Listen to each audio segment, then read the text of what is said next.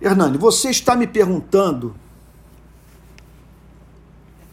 sobre o porquê de, na maior parte das vezes, nós vermos cristãos preocupados com essas pautas relativas à moral privada, incapazes de apresentar uh, um espírito público. Note que, veja, é possível termos esse tipo de gente na igreja, mesmo quando o evangelho está sendo pregado com integridade.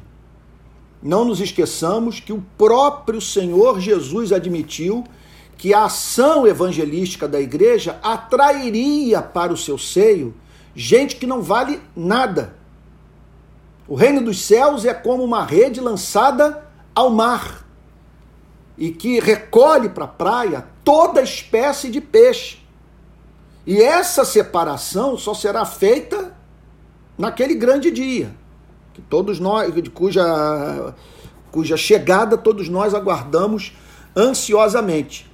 Então, é, é, veja só, é possível, em razão da ideia que se tem de religião, porque veja só, o conceito de graça ele só é encontrado no cristianismo e só é proclamado pelos cristãos com muita dificuldade.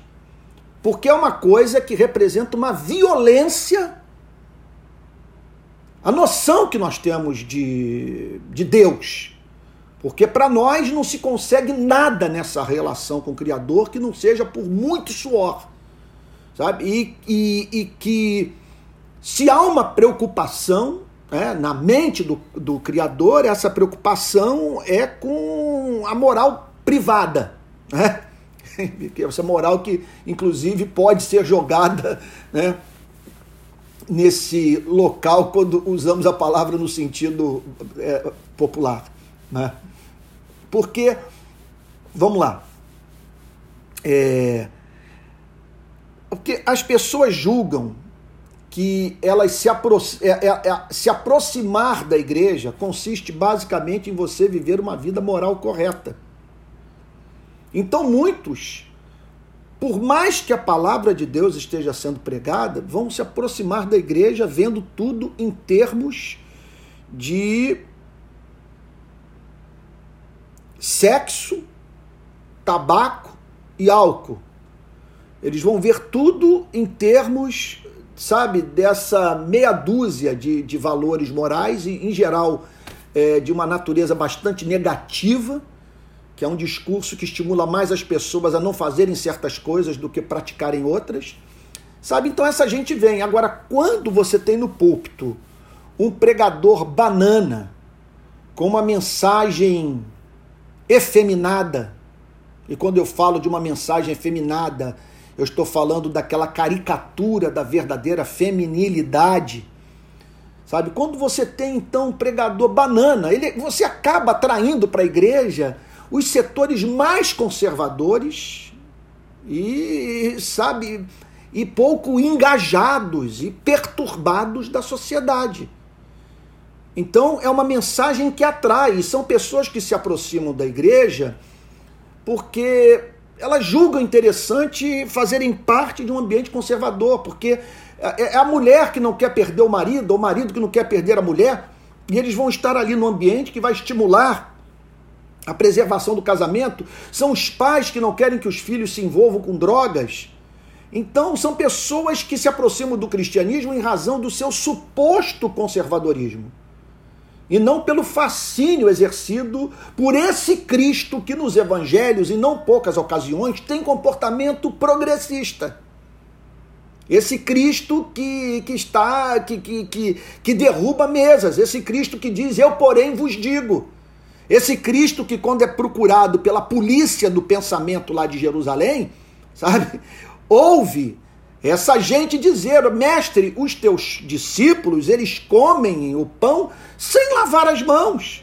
Ou seja, Cristo não tocou nesse assunto com eles, era a pauta das instituições religiosas e simplesmente Cristo ignorou, porque os levou a se preocuparem com aquilo que preocupa a Deus. sabe? E, e, e, evitando assim coar camelo, é, é, é coar mosquito e engolir, e engolir é, camelo.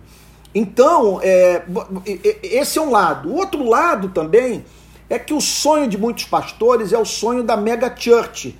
Então há uma tendência de estimular os membros da igreja a servirem o templo e não a sociedade. Eles querem as pessoas funcionando em torno do templo. E, e, e, em conexão a isso, pastores que não têm uma consciência cidadã, pastores que não tiveram, vamos assim dizer, essa formação cívica e que herdaram o modelo de espiritualidade é, assim que tem como inspiração pregadores de estômago cheio que estão elaborando seus sistemas teológicos em países que não enfrentam os graves problemas sociais que nós enfrentamos no Brasil. São pregadores que no caminho da casa deles para a igreja não tem que cruzar cinco favelas. Eles não sabem o que é criança eh, sem camisa pedindo esmola, eh, eh, sabe, no sinal de trânsito. Eles não sabem o que é você subir morro para fazer mediação entre bandido e, e, policial.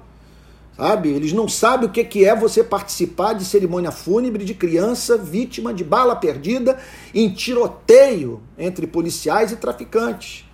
Então você tem isso. Outro ponto também, que esse lado da ética é um lado muito mais custoso. É muito mais fácil você nas redes sociais condenar algo como o homossexualismo do que você ir para as ruas de Campinas e condenar uma ação da rota.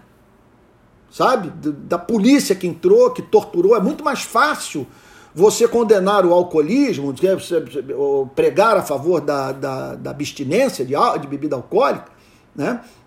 do que você, ao tomar conhecimento da chacina de Osasco, na qual 19 pessoas foram executadas por policiais, e você ir para as ruas protestar. Sabe? E imagina o pastor se levantar, por exemplo, no domingo para pregar contra a exploração da mão de obra da classe tra trabalhadora, observando que nas primeiras fileiras da sua igreja, nas primeiras cadeiras, das primeiras fileiras do templo, estão sentados aqueles que exploram os seus empregados e que ao mesmo tempo enviam seus dízimos para sustentar a vida do pastor e as atividades litúrgicas. Olha, eu ficaria aqui o dia inteiro para falar sobre esse tema. Eu lamento, quero pedir perdão a vocês que eu não estou, eu não estou num dos, dos meus melhores dias. Eu estou me lembrando agora de uma frase do Spurgeon, né? O Spurgeon falando sobre pregação, que tem vez que você está no púlpito, que é uma coisa impressionante. Eu acho que foi o Billy Graham que falou que tem vez que você está pregando, você se vê como espectador da pregação você é levado à conclusão que não é você que está falando, sabe? Então é uma liberdade para falar, uma rapidez de raciocínio. Hoje, por algum motivo, é, eu não estou no, nos meus melhores dias. Eu estou com muita dificuldade de raciocínio, não sei porquê. Talvez porque eu tenha dormido pouco essa noite, sabe? Estou aqui procurando, contudo, me dar o melhor para poder ajudá-lo, já que as perguntas que vocês estão fazendo é, são perguntas brilhantes. Imagina se tivesse dormido bem, né? Não. Nada, nada. Eu tô, tô com dificuldade. Estou com dificuldade de raciocínio hoje, eu peço perdão a vocês. Mas eu não estou dizendo isso para gente interromper a conversa, não, que está maravilhosa. Não, imagina, a,